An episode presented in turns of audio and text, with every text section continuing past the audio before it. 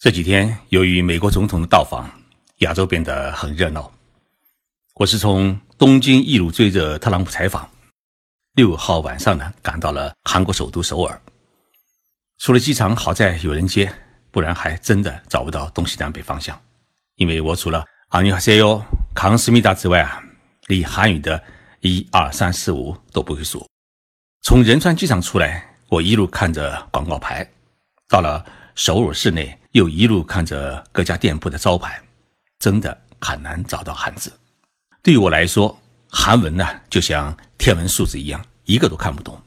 而到了日本以后啊，即使你不懂日文，至少还能看懂日文中的汉字，猜测出大致的意思。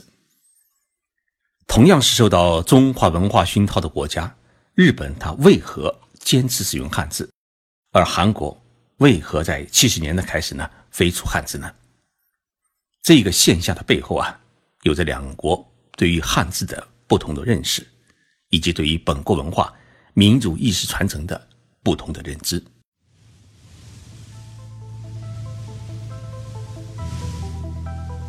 任你波涛汹涌，我自静静到来。静说日本，冷静才能说出真相。我是徐宁波，在东京给各位讲述日本故事。我们知道，韩国人以前是使用汉字的，后来使用汉字与韩文并存的方式进行教育。如何理解韩文？我问了韩国人，他们告诉我啊，那只是一种读音，类似于中文的汉语拼音。但是呢，我们知道，如果单单是汉语拼音而没有注明汉字的话，那么像李明这么一个读音，它至少啊有十几个不同的汉字的单词。因此啊。仅仅使用拼音而不写汉字的话，意思啊往往会搞错。现在韩国人使用的韩文是一种名为言文的表音文字，可以简单的把它理解成是一种韩国的拼音。这种文字是在公元一千四百四十三年时啊，由朝鲜世宗大王发明的，是世界上较为年轻的文字之一。韩国当初为什么会发明出这么一种韩文呢？我在与韩国国际交流财团理事长李世恒先生共进午餐的时候啊，我向他请教了这个问题。他告诉我，五百多年前，世宗大王创造韩文是有一个很重要的背景，那就是当时全国的官方文字是汉字，但是除了极少部分的贵族之外，很少有人能认识汉字。也就是说啊，那个时候韩国的老百姓绝大多数是文盲，根本就不认字。因为不认字，所以呢，老百姓要到官司写诉讼状啊，或者要签署官方文字啊，或者要念经啊，根本就不知道汉字如何写、如何读。于是呢，世宗大王呢就创造了一种便于一般的老百姓也能认识和书写的拼音，这就是韩国文字的诞生的由来。韩国人把韩文看作是一种捍卫民族尊严、保障民众。受教育权利、维护司法公平的象征，而不是简单的一种语言的读音的表示。李世恒理事长的这一介绍是我没有想到的。民族自尊心极强的韩国人民把自己的韩文提高到了这样的高度，于是我们就理解了，在中韩没有建交的七十年代，当朴正熙政府下令取消汉字、推进韩文的时候，他一方面有着政府排挤中国文化的企图。另一方面呢，也确实有想让更多的教育程度不高的民众能够书写文章提供便利，因为韩文啊只有二十四个字母，其中十四个呢是子音，其余的都是十个是母音，由子音和母音配合而成一个字。韩语不同于中文，不以认知多少论英雄，因为学完这二十四个字母啊，理论上来讲啊，他就学完了整个的韩文。即使如此，一直到八十年代，韩国的教科书也大多数呢使用汉字。一些文化素养较高的家庭依然以教育汉字、认识更多的汉字为荣，觉得会写汉文、会讲汉语是有钱、有地位、有身份、有文化的一个群体的象征。但是汉字消失以后啊，韩国在某种程度上面也割断了与中国和日本的文化的脉络。把自己关在了一个小圈子里面，成了亚洲文化的孤儿。就像我对李世恒先生说的那样，为何中国人不懂日语，敢于一个人去日本自由行？是因为日本的基本的文字是汉字，它的地名和广告牌、店名都是用汉字表示，不会用日语念，看一眼也就懂了。但即使像我这样的媒体人，在不懂韩文的情况下，一个人要游览韩国的话，也会有一种不安的感觉，因为实在没法与韩国进行沟通，除非双方都有很好的英语基础可以对话。所以韩文中啊，因为没有汉字，事实上也影响了相当一部分的中国人和日本人来韩国旅游。韩国政府是不是可以重新恢复汉字呢？李世恒理事长说：“啊，这已经很难，因为去汉字化事实上已经实施了将近三十年，年轻一代几乎都不认识汉字，有的连自己的名字都是用韩文来表述的。还有一个原因，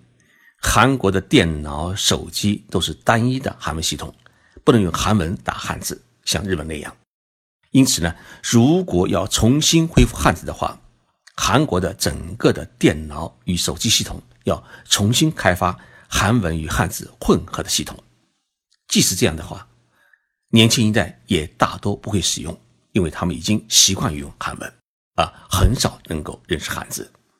韩国如此轻易的抛弃汉字，最大的理由，也许是为了民族主义的情感和便于老百姓的书写。那么，日本它为何还依然坚持使用汉字呢？在古代东亚，曾经存在过一个同书同文的汉字文化圈，包括朝鲜、韩国、越南与日本，以及已经消失的琉球。其中，朝鲜半岛与越南都与中国接壤，在历史上，两地的北部也都曾经是中原王朝的郡县。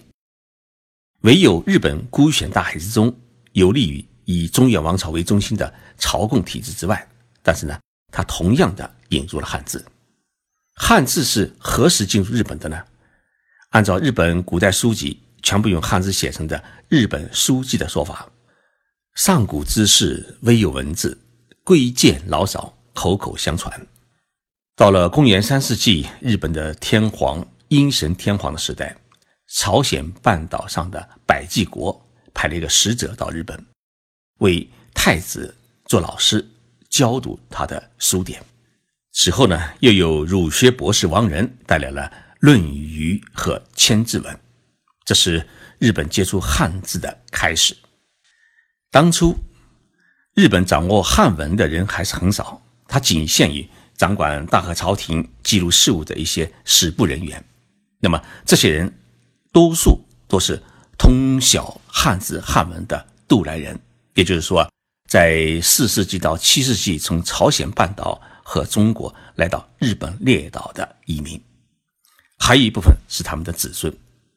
那么二十四史之一的《宋书》当中有一个《倭国传》，也就是专门写日本的。它里面呢收录了四百七十八年倭国的大王指宋朝的舜帝的一个标文，也就是朝贡的文。开篇就是“封国偏远，作藩以外”。这篇的公文呢，行文是非常的流畅，也是文辞相当的得体，显然是当年留日的中国人的一个杰作。到了七世纪时，为了直接接受中国的先进的文化，日本先后向中国派遣了遣隋使和遣唐使，加上百济、高句丽已经灭亡以后啊，又有大量的渡来人呢移居到日本列岛，进一步促进了日本人汉字能力的提高。圣德太子在公元六百零四年制定了日本历史上第一部的宪法，叫《十七条宪法》，它全部是用汉字写成的。第一句就是“以和为贵，无物为宗”。虽然在中国的唐朝的时候，也就是日本的平安时期，那么大量的汉字传入日本，但是呢，对于多数的日本人来讲啊，汉字仍然是一个很难学的一个外文。八世纪时啊，日本有个和尚叫空海，他从中国留学回到日本以后啊，仿照汉文的草体字，创建了草书字母，叫平假名。后来，日本的政治家叫吉备真备呢，他到中国朝拜以后啊，也利用汉字的边旁结合日本语的发音，创造了楷书字母，后来被用于拼写外来语的片假名。所以，平假名和片假名的诞生，标志着日本本土文字的出现。在盛行汉文学的平安时代，也就是中国的唐朝，使用汉字是有教养、有学问的表现，也是男人的专利。但是女性呢，大多是使用平假名来书写和歌和书信等等。所以，平安时期啊，日本的贵族男女之间。已经开始用书信往来。既然女性啊，她不懂汉字，为了便于交流啊，男人给女人的写的信呢，也都开始使用平假名。同时呢，使用平假名书写的和歌也大量的流行，扩大了平假名的使用范围，从而呢，慢慢形成了日本独特的文章的书写方式，就是汉字和假名的混合体。日本人呢，曾经跟我开过一个玩笑，说你们中国人民日报的一半的文字是日文。我开始时听到这么一句话，还无法理解，人民日报都是汉字，怎么会是日文呢？但是后来日本人告诉我啊，人民日报中出现频率最高的一些单词，比如说革命、社会主义、共产党、干部、中央机关等等，都是日本人造出来的文字，因为在明治维新时期。日本从欧洲引进了大量的英文、德文等书籍，他们进行翻译的时候啊，必须要找到相应的汉字，因此，翻译家们在翻译过程当中，往往就选用意思相近的汉字来进行表示，于是呢，就创造出了大量的日文的新汉字。大家知道《共产党宣言》最早是从哪里引进的呢？《共产党宣言》啊。最初是由日本人从德语当中翻译成日文的。后来，中国一位很著名的教育家，后来担任过复旦大学校长的陈望道先生，他早年呢留学是日本早稻田大学，日语的功底很好。他在一九二零年将日文版的《共产党宣言》翻译成了中文版，也就是说，《共产党宣言》啊是第一次以中文版的形式出现在中国大地。陈望道先生将日文版的《共产党宣言》翻译成中文版的时候啊，他将日文版上的汉字的词汇啊，原原本本的翻译到了中文版上面。比如说像社会主义、共产党，那么这些词出现以后呢，看起来像汉字，其实呢，它是日语汉字的一种词汇。日本人啊，他并不是一直主张使用汉字。其实，在日本呢，废除汉字的呼声早在。明治维新之前就已经出现过，那么到了明治维新之后啊，日本的一些精英们意识到，他西方国家之所以为强大，因为它的文字是单一的，英语就几个字母就能够将整个的欧洲都能够联合起来，所以呢，日本的一些精英们就开始考虑要废除汉字。到了一九四五年，随着日本的战败，日本汉字呢迎来了最大的一次危机。